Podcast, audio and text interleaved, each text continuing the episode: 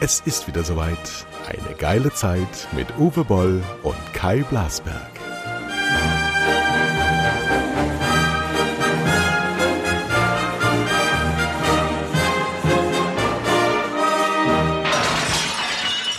Meine Damen und Herren, wir haben Sonntagmorgen. Es ist März und es ist irgendwie alles totale aber so fängt man ja natürlich nicht an. Mein Gast ist Uwe Boll. Uwe Boll, du bist ein Kultregisseur. Du hast äh, tolle Filme gedreht und komische Filme gedreht. Du drehst gerade wieder. Deine Frau ist ganz, ganz aufgebracht bei Twitter, dass sie nach einem Jahr mal wieder ein Set gesehen hat. Wie läuft's bei dir? Ja, es läuft gut. Es ist anstrengend, äh, weil wir eben auch draußen nachts drehen.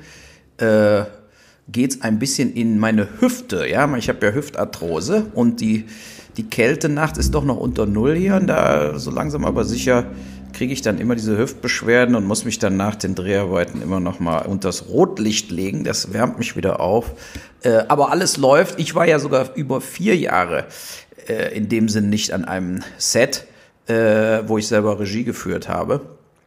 Und von daher ist es jetzt nicht nur nach zig Jahren, nach 12, 13 Jahren zum ersten Mal wieder in Deutschland, sondern auch nach vier Jahren quasi das Regie-Comeback. Ja. Aber wir reden, wir werden über den Film ja noch viel reden, aber jetzt ja im Moment noch nicht, äh, weil ich ihn erstmal in die Kiste kriegen will. Ne? Und mhm. dann äh, und dann werden wir sagen, was da alles im Einzelnen gedreht wurde. Also äh, ich will jetzt nicht unterbrochen werden ne, durch Schaulustige ne, und Leute, die jetzt auf einmal denken, oh, da müssen wir doch mal mit dem Auto gucken, wo die heute Nacht drehen. Unter gar keinen Umständen. Wir schießen auf Passanten, ja? So ist es. Ja, wir haben ja auch genügend Horror zu besprechen. Wir haben gestern wieder die Heute-Show gesehen, wir haben äh, Jan Böhmermann gesehen. Äh, das war übrigens sehr, sehr gut, wie sie den FC Bayern auseinandergenommen hat und diesen Rummenigge. Könnt ihr übrigens auch bei mir nachlesen, ein Newsletter bestellen, da kriegt ihr immer alle meine Texte.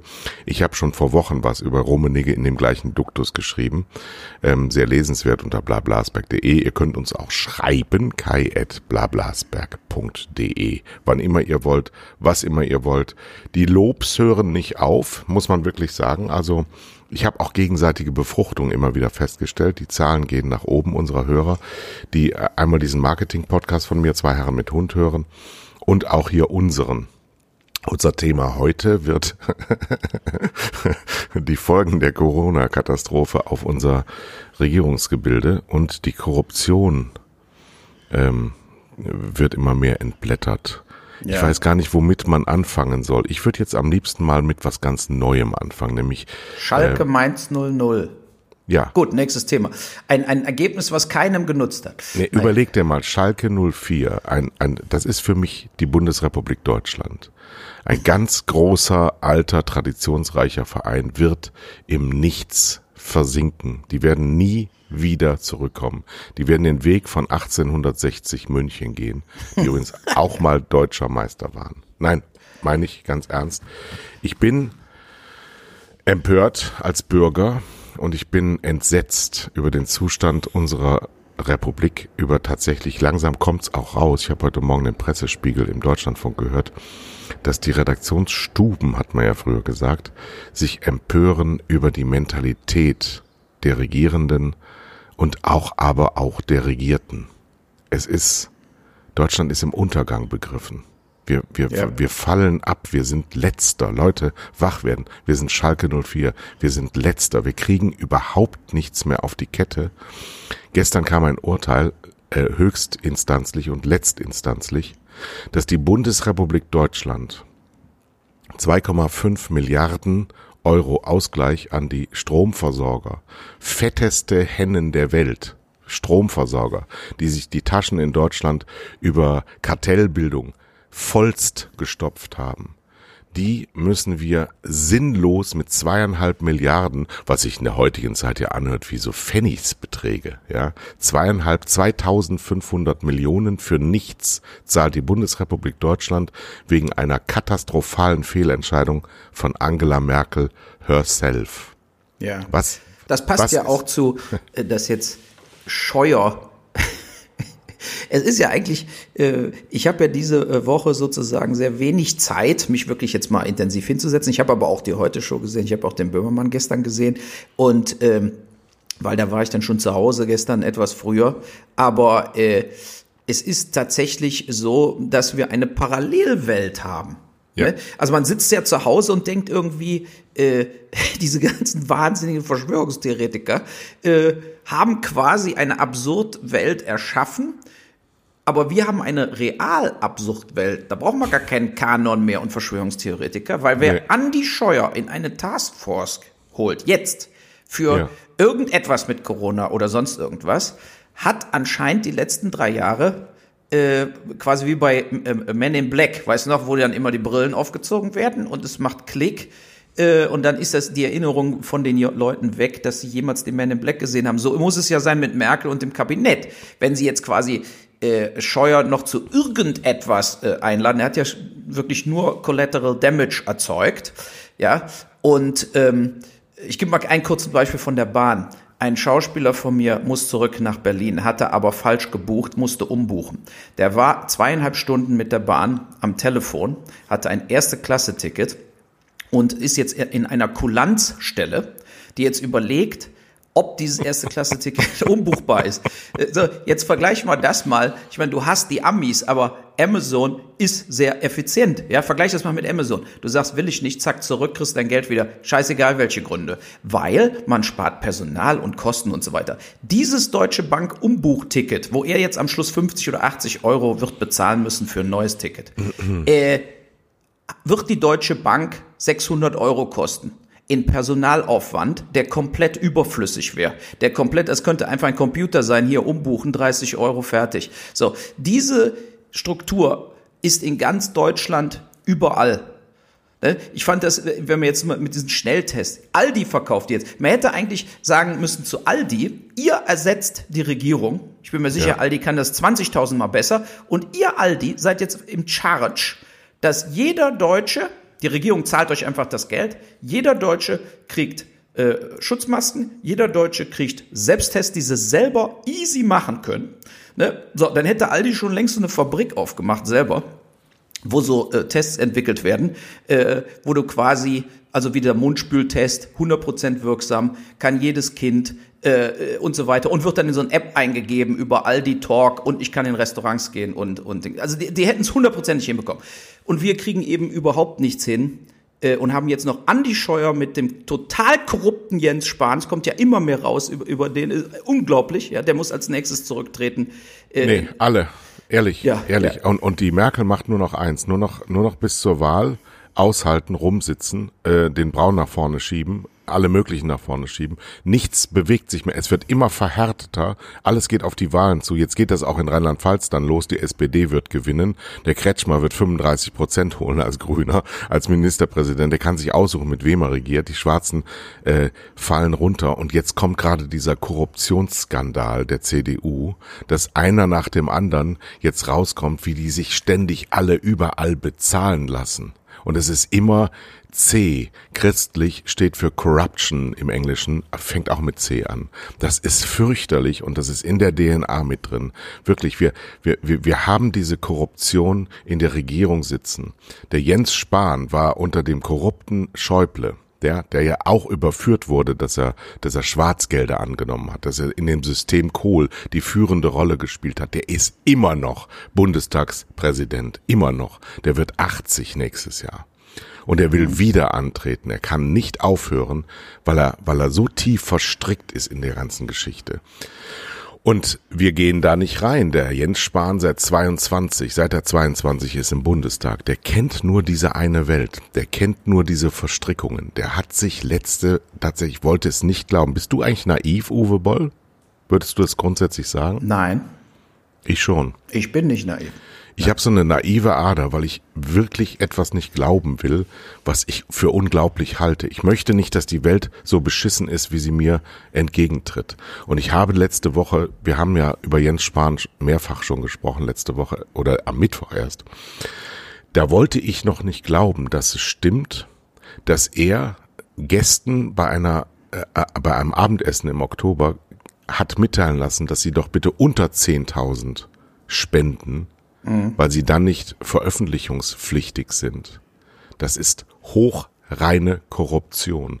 Wenn ich für ein Abendessen mit jemandem, den ich kenne, wenn er nicht eine Prostituierte ist, eine Edelprostituierte, 9.999 Euro zahle, dann will ich was von dem. Und dann will ich etwas kaufen bei ihm. Nicht nur das Abendessen, sondern auch seine Gunst, seine Bekanntschaft und die Nähe. Und diese Nähe will ich nutzen, um korruptiv vorzugehen seine ganzen Immobiliengeschäfte, die jetzt, äh, er versucht ja mit Anwälten dagegen vorzugehen, dass Journalisten im Katasteramt, im Grundbuchamt ähm, nachfragen, wie viel Immobilien er hat, wo er die her hat, welche Summen da gespielt werden. Das kann alles harmlos sein, aber dann gehe ich als Minister an die Öffentlichkeit und sage, hier könnt ihr alles angucken. Nee, das Gegenteil ist der Fall. Der einzige, einzige Unterschied zu Wulff damals, Sie erinnern uns an den Bundespräsidenten, der über Kai Diekmann gestolpert ist, weil er sich mit dem angelegt hat persönlich. Der einzige Unterschied ist, der, der Wulff hatte überhaupt nichts gemacht, der hat sich nur bei irgendwelchen Bekannten Geld geliehen. Bei dem anderen ist es System und der Bildzeitungschefredakteur ist nicht sein Feind, sondern sein Freund. So ist es auch. Und es kommt ja auch raus, er selber war mal im Verwaltungsrat bei der Bank, die ihm hinterher auch Kredite gegeben hat. Äh, es ist alles extrem vernetzt. Man muss sich ja auch vorstellen, sein Ehemann, der ja bei Boda irgendwie Repräsentant ist. Lobbyist. Äh, Lobbyist, ja. So, jetzt nehmen wir mal an, sein Ehemann wäre ja jetzt nicht mit Jens Spahn verheiratet, sondern mit gar keinem. So, dann wäre der Pförtner bei Boda. So, also äh, die Frage ist ja, was ist diese, ne, also wie komme ich an eine Position und warum habe ich eine po äh, Position? Ähm, Jens Spahn, äh, da lohnt sich ein Untersuchungsausschuss.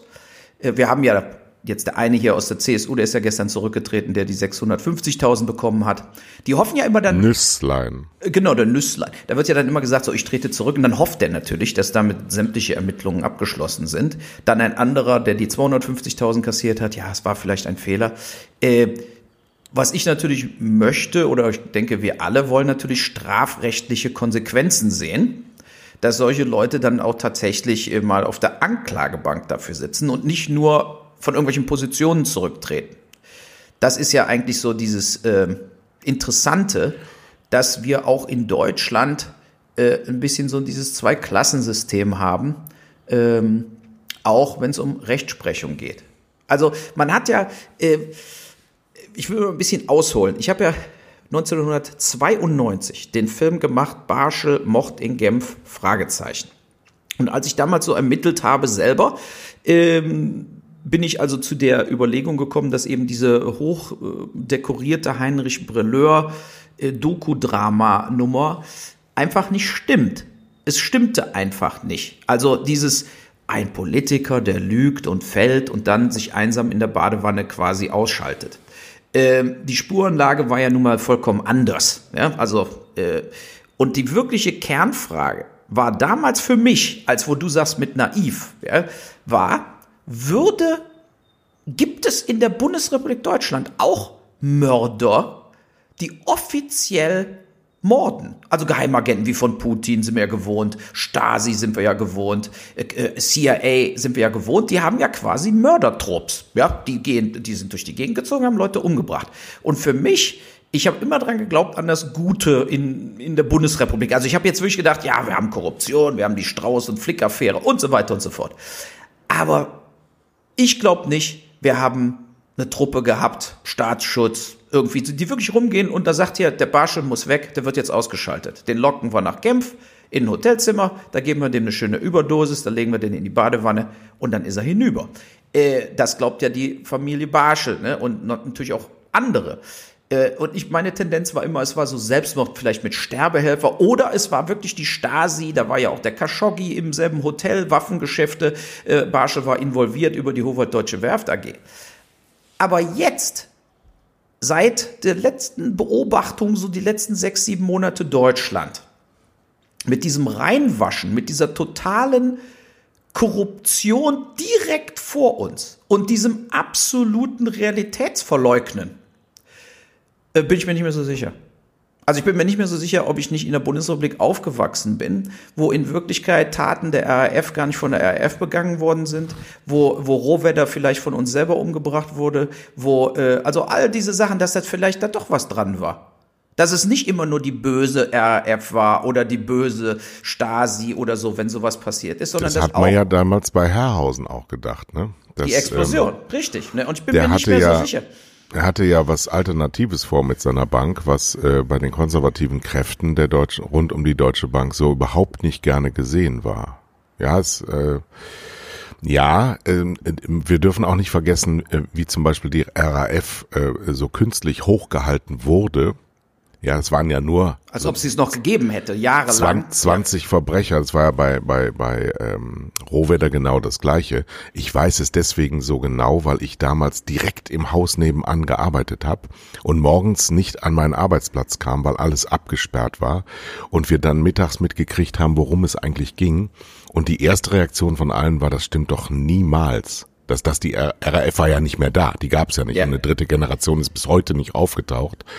Ähm, aber klar war, dass die äh, Treuhand die DDR platt gemacht hat. Und klar war, dass natürlich die DDR auch Killer hatte und auch der Barschel hatte ja mit der DDR was am Laufen. Genau. Die haben, die haben ja regelmäßige Grenzübertritte äh, festgestellt weit, weit hinterher äh, und dass die den einfach äh, abgeknipst haben und dass sie auch äh, diese ganzen äh, Sicherheitsvernachlässigungen äh, alle genau kannten. Die wussten genau, in welches Fenster sie schießen müssen, wo er nicht gepanzert war. Es gibt ja diese äh, hervorragende Dokumentation äh, die jetzt bei Netflix gelaufen ist und die gerade für den Grimme-Preis nominiert wurde. Herzlichen Glückwunsch dazu übrigens auch.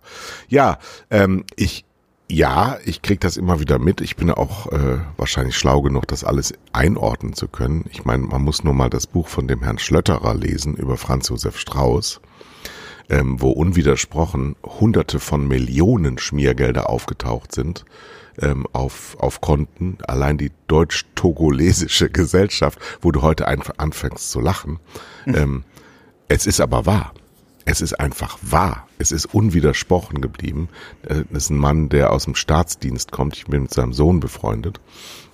Und der hat ein Buch geschrieben. Also nehmt euch das vor. Der Mann heißt Schlötterer. Lest euch dieses Buch und dann fangt ihr an, man mindestens zu zweifeln, wenn nicht dauerhaft zu kotzen. Ja, und es ist ja auch, wenn man wenn man es mal äh, so Revue passieren lässt, ja, was was was ist sozusagen ruled the world, ja, äh, so Sex und Gier, also Geld. Das ist ja im Endeffekt, das sind ja so die Hauptmotivationen, äh, die die Weltgeschichte vorangebracht haben. Und ähm, dafür braucht man auch nicht nur Freud zu lesen, so und es sind also ganz starke Kräfte. Und wenn man jetzt überlegt, auch so ein Jens Spahn kämpft ja eigentlich um seine Existenz. Ne, zu guter Letzt, klar, der ist Minister, der will aber auch reich werden. Der will ja vielleicht noch reicher werden. So, und äh, deshalb äh, werden eben Verbrechen oder Versagen eben nicht nur vertuscht, sondern man versucht eben auch, also das versuchen die ja die ganze Zeit auch in der letzten Ministerpräsidentenkonferenz wieder diese Woche, die versuchen ja quasi auch so eine gewisse Gehirnwäsche. Dass jetzt schon so getan wird, als ob irgendetwas schon längst passiert ist, obwohl es ja gar nicht passiert ist. Deshalb war ja auch zum Beispiel diese, äh, die saßen da, haben gesagt, ja, wir lassen alles zu, aber wie können wir das jetzt ganz anders verkaufen? Wir brauchen ja wegen allen Talkshows und Zeitungsartikeln eine Öffnungsstrategie. So, und diese Öffnungsstrategie äh, soll aber ja natürlich nicht wirklich eine Öffnungsstrategie sein, sondern wir hauen jetzt mal ein Inzidenzrat äh, äh Nummer rein, 50, 35 und so weiter, verwischen es so, dass wir aber an sich erstmal weiter zwei, drei Wochen einen Shutdown haben und dann müssen wir wieder irgendwie uns rechtfertigen. Und ähm, diese Sitzungen, wir haben ja schon öfter darüber geredet, werden ja immer absurder, weil die Lügerei wird ja einfach immer größer. Ne, wenn man einfach mal einen Schritt zurückgeht. Wir hätten die Möglichkeit, in Wirklichkeit, jetzt alles komplett aufzumachen. Alles. Wenn wir überall Schnelltests machen würden, also am selben Tag jeder testet sich selber, es gibt eine App, da gibst du das ein, dann hast du ein automatisches Testat, heute bist du negativ. Also das heißt, heute kannst du ins Kino, Theater, Museum, Restaurant, wie auch immer. So, und wir haben natürlich zusätzlich die Masken, wir haben zusätzlich Abstand, wir haben zusätzlich, dass nicht alles vollgeprüft wird und wir haben nach wie vor unser Thema Luftfilter, die ja auch die Chance, sich anzustecken, auf quasi Null setzen kann. Jedenfalls in Räumen von 50 bis 120 Quadratmeter. So, diese Das ist ja in Wirklichkeit die Technologie, die da ist. So, jetzt treffen sich die Leute und dann sagt so ein Lauterbach, ja, wir haben aber die Tests nicht. Ja, aber komischerweise Aldi hat sie jetzt und DM und Rossmann und so weiter, weil da auch wieder, natürlich wieder nicht von der Bundesregierung rechtzeitig im Dezember, im Januar diese Schnelltests bestellt wurden. Stattdessen hat man geguckt, wie viel werden so produziert, wann können wir die kaufen und die Supermärkte sind ja nicht doof, die haben es alles wieder vorher gekauft. Diesmal ist Aldi so, wie die USA und England waren beim Impfkauf. So. Und wer leidet wieder? Wir alle.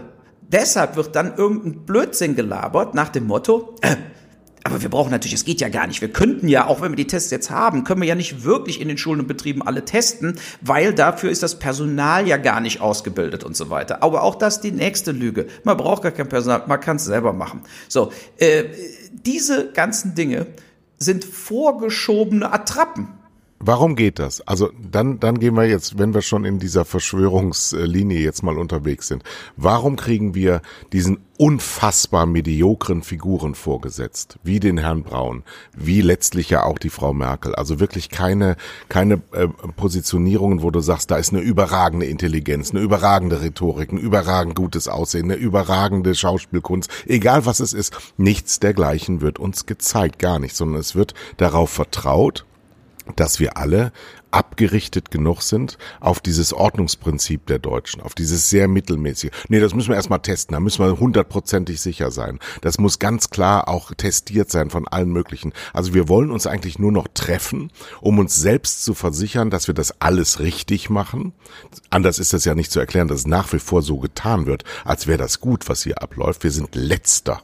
Ja, das in ist allem. nicht mehr gut. Ja. Wir sind in allem letzter. Wir haben alles verschlafen. Wir tun nichts gut und wir wollen alles nur regulieren und überall soll der Staat seine Finger drin halten und ich bin großer, ich bin ja Sozialdemokrat. Ich bin sehr sehr großer Fan von Staatstätigkeit, aber wenn wir es den schlechtesten Leuten überlassen, die nur noch für den Staat arbeiten, dann haben wir so einen riesigen Reformbedarf in allen möglichen Kategorien, dass wir doch jetzt irgendwann mal rangehen müssen und irgendwas verändern müssen. Und du stehst da und denkst, ja, wie kriege ich die denn vom Hals, diese Figuren, diese, diese ernährten und nichts tuenden oder sagen immer nur sich treffenden und, und neueste Regeln, noch eine Regel drauf, anstatt diese Regeln zu kappen und zu sagen, ähm, wie soll ich jemandem glauben, der mir die 35 erst unterschlägt, die 50 nennt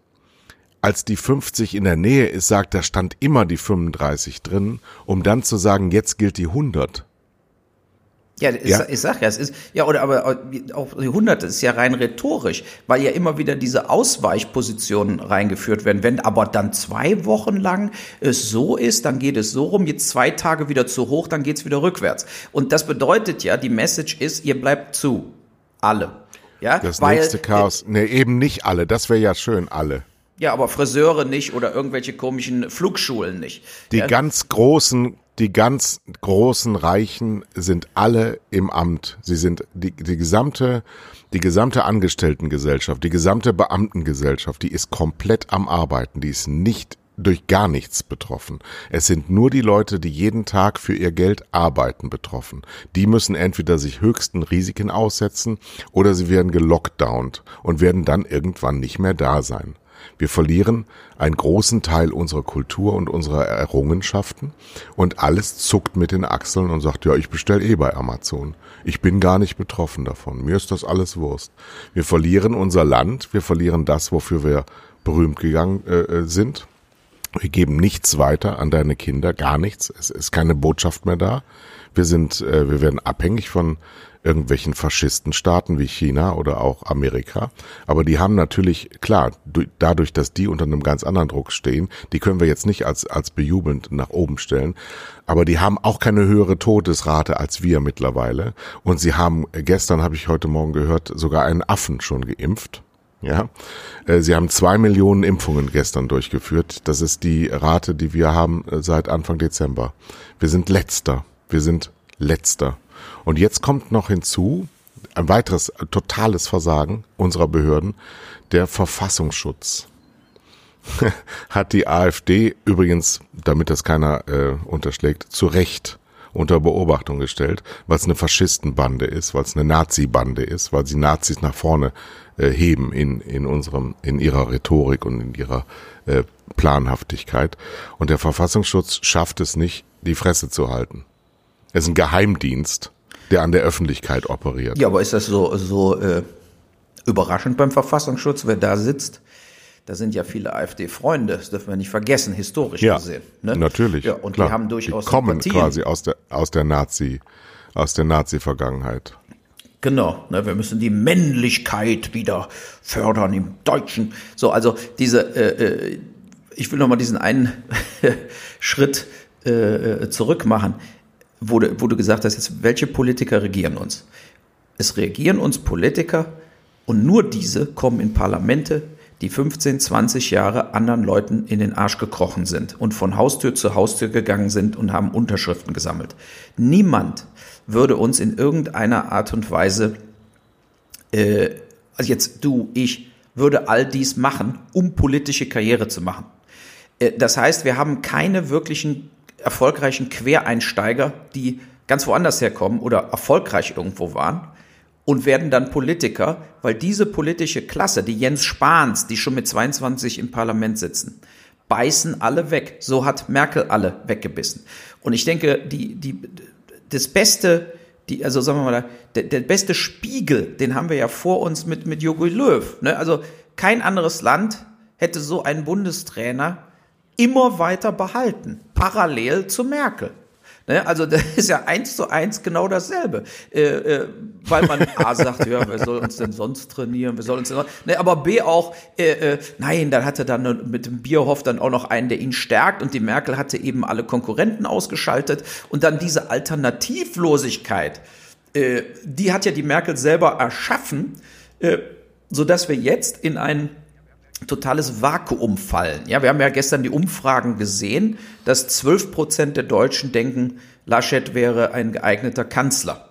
12 Prozent. So, ähm, das ist ja eine Quote, ähm, die, die, die jedem zu denken geben sollte, der wirklich als Bundeskanzler äh, antreten will oder Bundeskanzler äh, sein will. Und äh, Laschet bedeutet mehr zwergenhafte Bürokratie. Ähm, Scholz übrigens auch. Ja, vergleich mal Scholz mit Brandt oder Schmidt oder so. Das heißt, Persönlichkeiten, Führungspersönlichkeiten, die eben auch ein Land durch, sagen wir mal, schweres Fahrwasser steuern können. Ein Land mal nicht nur, wo alles heiti-teiti ist, wie bei uns in den letzten 20 Jahren, im Endeffekt oder 25 Jahren, so, so durchlavieren können, sondern auch eben ganz gravierende Entscheidungen fallen müssen, die auch weltweit von Bedeutung sind. Diese Leute gibt's in Deutschland nicht. Und die sind, diese Leute sind eben auch unfähig. Ich habe ja diese Woche mal lustigerweise getwittert, was wäre wirklich, wenn wir in einen irgendwie militärischen Konflikt kommen würden? Und Annegret Kamp-Harmbauer wäre jetzt im Verteidigungsministerium. Ja, das muss man sich einfach mal vorstellen. Und äh, äh was das wirklich bedeuten würde, das wäre der komplette Untergang.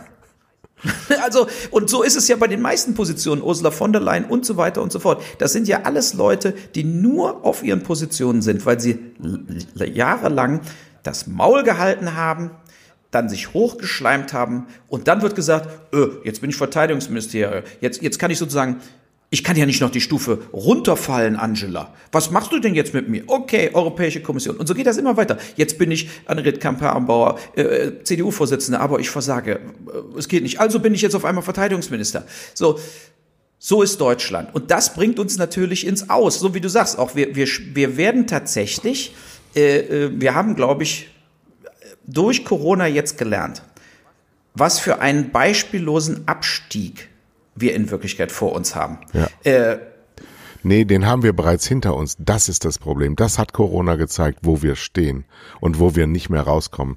Denk mal, diese Woche gab es Bilder von einer äh, der dänischen Ministerpräsidenten, deren Namen ich im Moment gerade, obwohl ich hier nur 50 Kilometer von der Grenze weg bin, ist eine Sozialdemokratin, die war mit Sebastian Kurz bei diesem Zuhälter Netanyahu ja, weil sie festgestellt haben, die haben doch äh, erstens, wie schaffen die das so schnell? Die haben nämlich ein zentrales Gesundheitssystem und vier äh, Krankenversicherungen, die alle miteinander kommunizieren.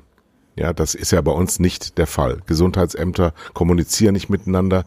80 Prozent der Gesundheitsämter ja. haben die Software da, die sie nicht installieren. Sie machen das einfach nicht. Es gibt keinen Zugriff von niemandem auf unsere Behörden. Niemand regiert unsere Behörden. Die machen einfach, was sie wollen. Und die sind damit übrigens nicht glücklich. Ich will jetzt keine Beamtenschelte.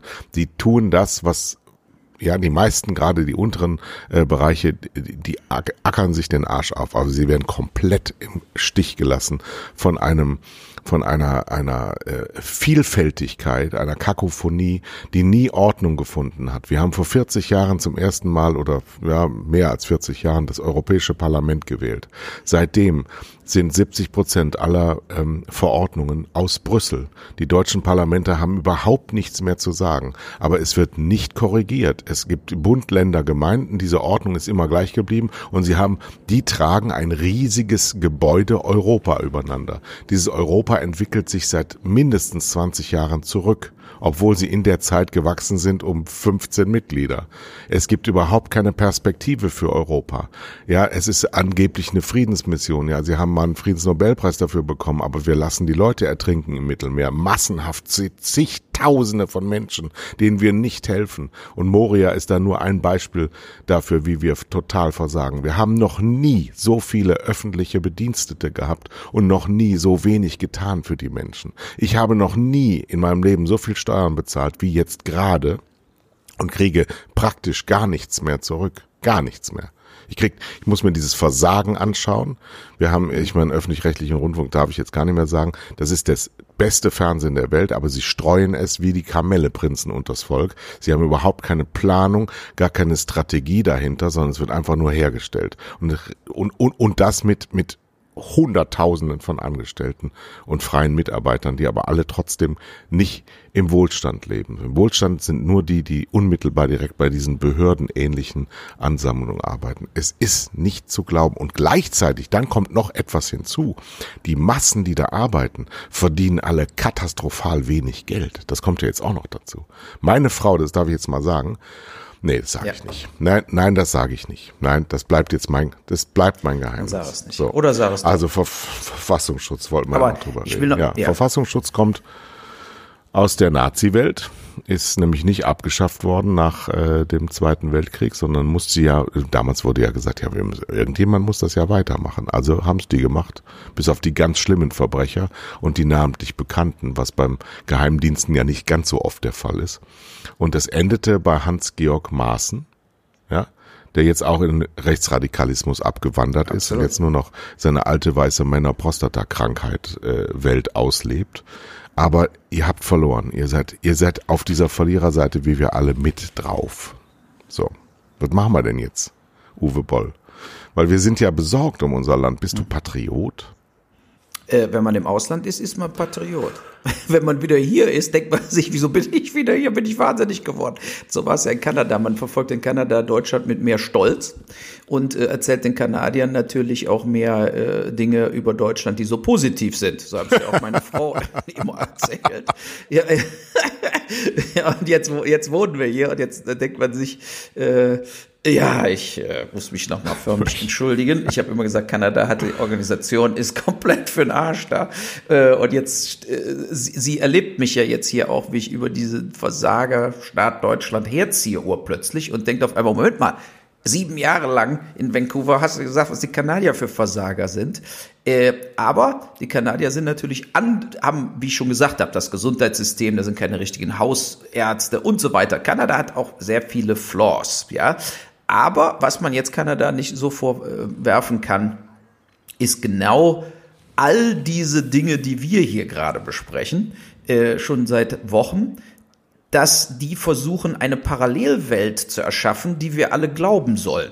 Und das versucht ja vom Altmaier, Braun, äh, Merkel und so weiter in diesen ganzen Talkshows, in diesen ganzen Ministerpräsidentenkonferenzen und dann die einzelnen Ministerpräsidenten, wie sie immer Sachen rechtfertigen, mit Augenmaß. Also die, die haben diese, diese, diese Rhetorik, äh, die ist so gelogen, die ist so falsch und versucht einfach nach wie vor, sagen wir mal, die 50 Prozent der Bevölkerung äh, ruhig zu halten, die sich nicht so intensiv mit diesen Thematiken beschäftigen äh, wie wir. Ja, äh, ich breche mal eine kurze Lanze für High-End-Restaurants. Ja, also es wird ja Gastro, wird immer gesagt, können im Biergarten sitzen, weil Leute wie Braun und Altmaier äh, natürlich von Essen keine Ahnung haben, sondern irgendeine Scheiße in sich reinstopfen, jeden, jeden Tag. Äh, äh, Aber bitte ja. jetzt nicht auf ihre Figur anspielen, das darf man nicht. Gut, aber sie sind fett. So, und äh, äh, ja, so, aber jetzt, jetzt stell, also ich habe zum Beispiel zwei äh, Reservierungen in zwei Top-Michelin-Star-Restaurants. Die hatte ich im Dezember. Die haben wir jetzt in den Januar geschoben, in den Februar geschoben, in den März geschoben. Ich rufe, ich schreibe dann immer eine E-Mail. Ihnen ist ja klar, im März kann ich auch nicht kommen. Jetzt haben wir sie in den April verschoben. So, diese Restaurants haben keinerlei Takeout-Möglichkeit.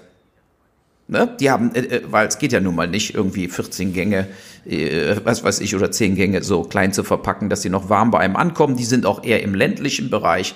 Die sind äh, äh, off the track. Die haben sowieso kaum Tische, haben nie mehr wie 20, 25 Gäste am Abend.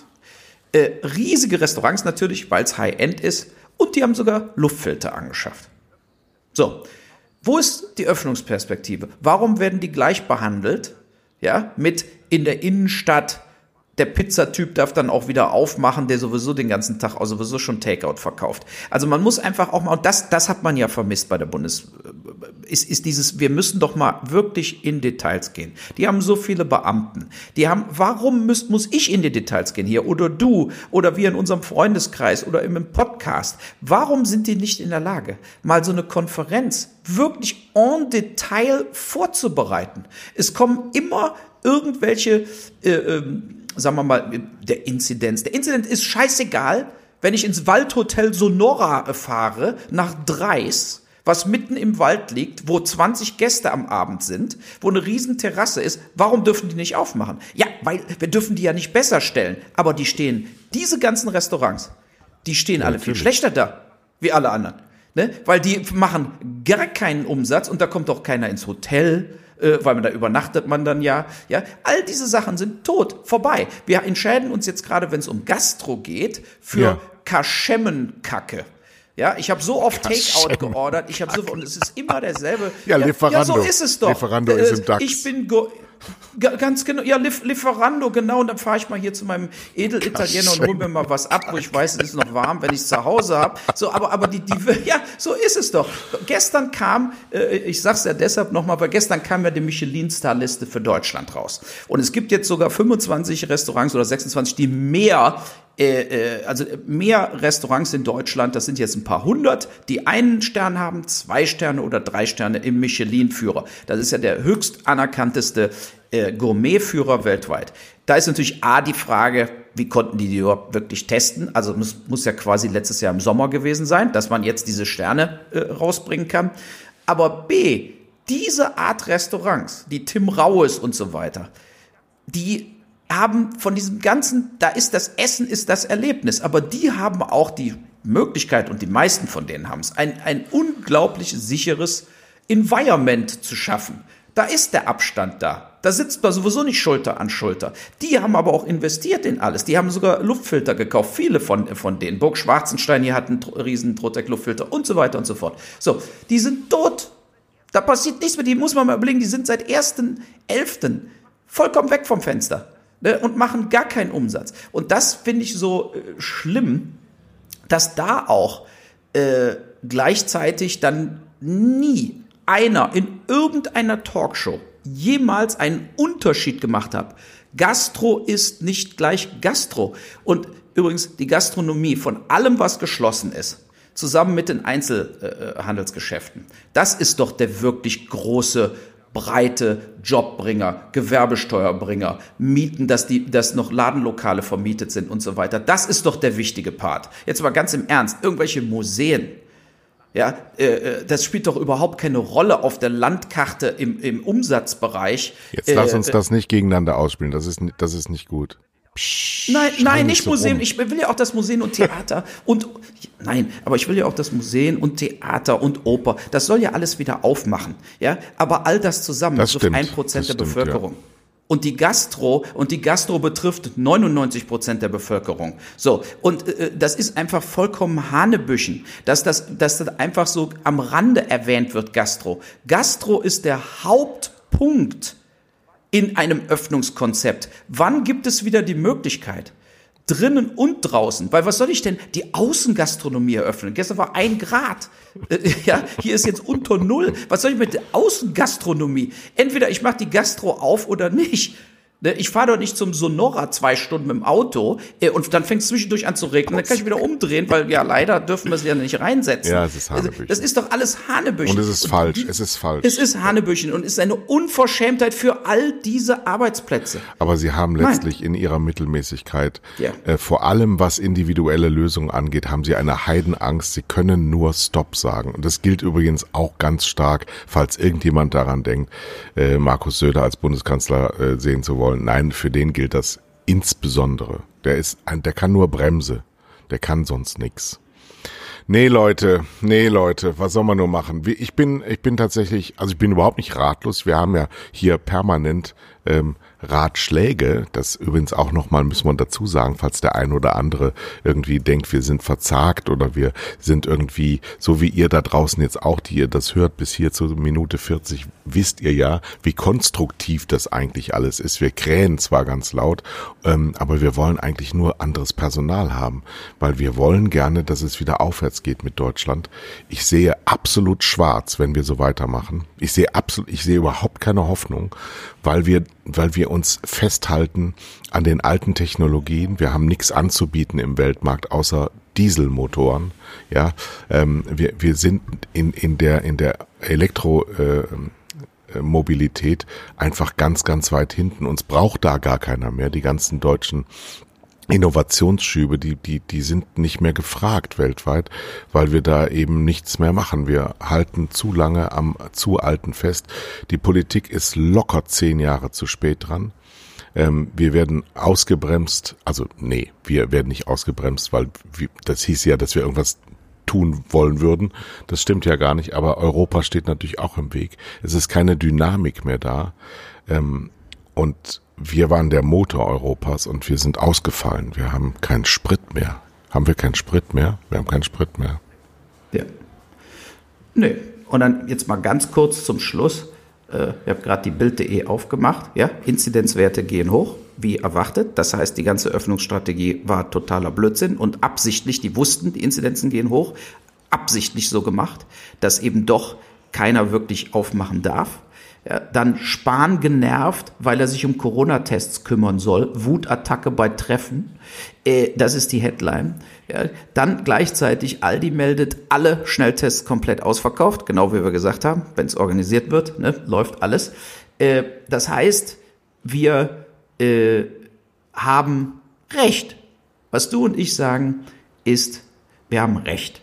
Und äh, äh die haben Unrecht. Wir werden verarscht, belogen und betrogen und es muss eine Öffnungsstrategie geben, egal wie die Corona-Zahlen sind. Das ist die Wahrheit. Wir können Deutschland sicher machen durch Schnelltests, Masken, Luftfilter. Jetzt gar kein Problem. Die Impfung haben wir ja quasi äh, nicht abgehakt. Wir wissen, sie schreitet voran, dauert aber viel, viel zu lange, um daran eine Öffnungsstrategie festzumachen. Aber wir können jetzt alles aufmachen. Man sagt Schnelltest, fertig. So, das ist also so einfach ist es. Aber auch das wird nicht gemacht, weil es wieder mit Bedingungen verknüpft wird, absichtlich, die ganz glasklar darauf abzielen, es bleibt alles weiter zu. Und ich äh, erstelle da böse Absicht, äh, dass tatsächlich, wie du gesagt hast, alle Reichen sind dabei, kriegen weiter Geld, alle Großindustrie ist weiter offen und verdient Geld. Es werden hier die kleinen Unternehmen in Deutschland kaputt gemacht. Ne? So, also wir haben, wir haben heute, ich gucke die Zahlen, 9.557 Ansteckungen gemeldet. Letzte Woche waren es 9.762. Ja, das ist jetzt seit, seit einem Monat tut sich gar nichts mehr. Überhaupt nichts. Gar nichts. Es ist vollkommener Blödsinn, dann von irgendwelchen Inzidenzwerten zu sprechen. Und wir wissen selber, sowohl Gastro als auch Kinos, als auch Museen oder Theater brauchen ja ohnehin eine Vorlaufzeit. Die kannst du ja, man kann ja nicht sagen, morgen könnt ihr aufmachen, die machen auf. Die brauchen Vorlaufzeit. Vor allem Kinos brauchen zwei Monate Vorlaufzeit, weil sie gar keine Filme haben. Die Filme müssen beworben werden. Diese Dinge, dass man, es ist ein Verbrechen, dass nicht schon vor vier Wochen ein Plan auf dem Tisch gelegt wurde. Das, liebe Industrie, liebe Selbstständige, liebe Ladeninhaber, ist der Plan, wie ihr aufmachen dürft. Egal, wie sich die Corona-Epidemie, Pandemie äh, äh entwickelt. So, so ist es. Genau, und weißt du warum? Weil wir nämlich ein Jahr weiter sind als 11. März 2020. Da ging das nämlich los, da wurde gelockdownt, da wurde alles runtergefahren. Da waren wir unglaublich willig und wie paralysiert. Wir haben alles mitgemacht, wir haben alles geglaubt, aber ein Jahr später wissen wir definitiv alles und handeln nach wie vor so, als wäre es anders. So, und jetzt wird's dann eben so, so halbseiden dahin gewirkt, damit es misslingt, damit sie wieder runterfahren können. Aber übrigens noch ein, ein Ding ganz zum Schluss. Alle an meinem Filmset wurden natürlich alle getestet. Es ist ja Vorschrift. Niemand war positiv. Das fand ich auch sehr, sehr interessant, weil ich ja auch sehr viele Statisten hatte, die, die von überall herkamen, äh, Schauspieler von überall. Die Filmcrew, die drehen ja sehr viel, die werden also sehr oft getestet. Ja, also niemand war positiv. Das hat mir auch irgendwo, habe ich gedacht. Wir sind gute äh, Bürger und das wir, hat mich überrascht. Wir wissen, wir wissen, wie wir das tun. Es, es hat mich überrascht. Genau, ja, nicht nur gute Bürger mit Abstand, mit Maske. Ja, wir können das, wir können das. Ne? Und das hat mich echt so ein bisschen einerseits auch geschockt, weil ich auch gedacht habe, äh, wir haben hier 120.000 registrierte Fälle gerade, wir sind 83 Millionen Einwohner und dafür ist ganz Deutschland zu. Also ganz ehrlich, ähm, hier läuft nicht nur was falsch, hier läuft gerade ein Coup. Ja, das ist doch schön. Und die Überschrift wird heißen Korruption und Kaschemmenkacke. So ist es. Tschö.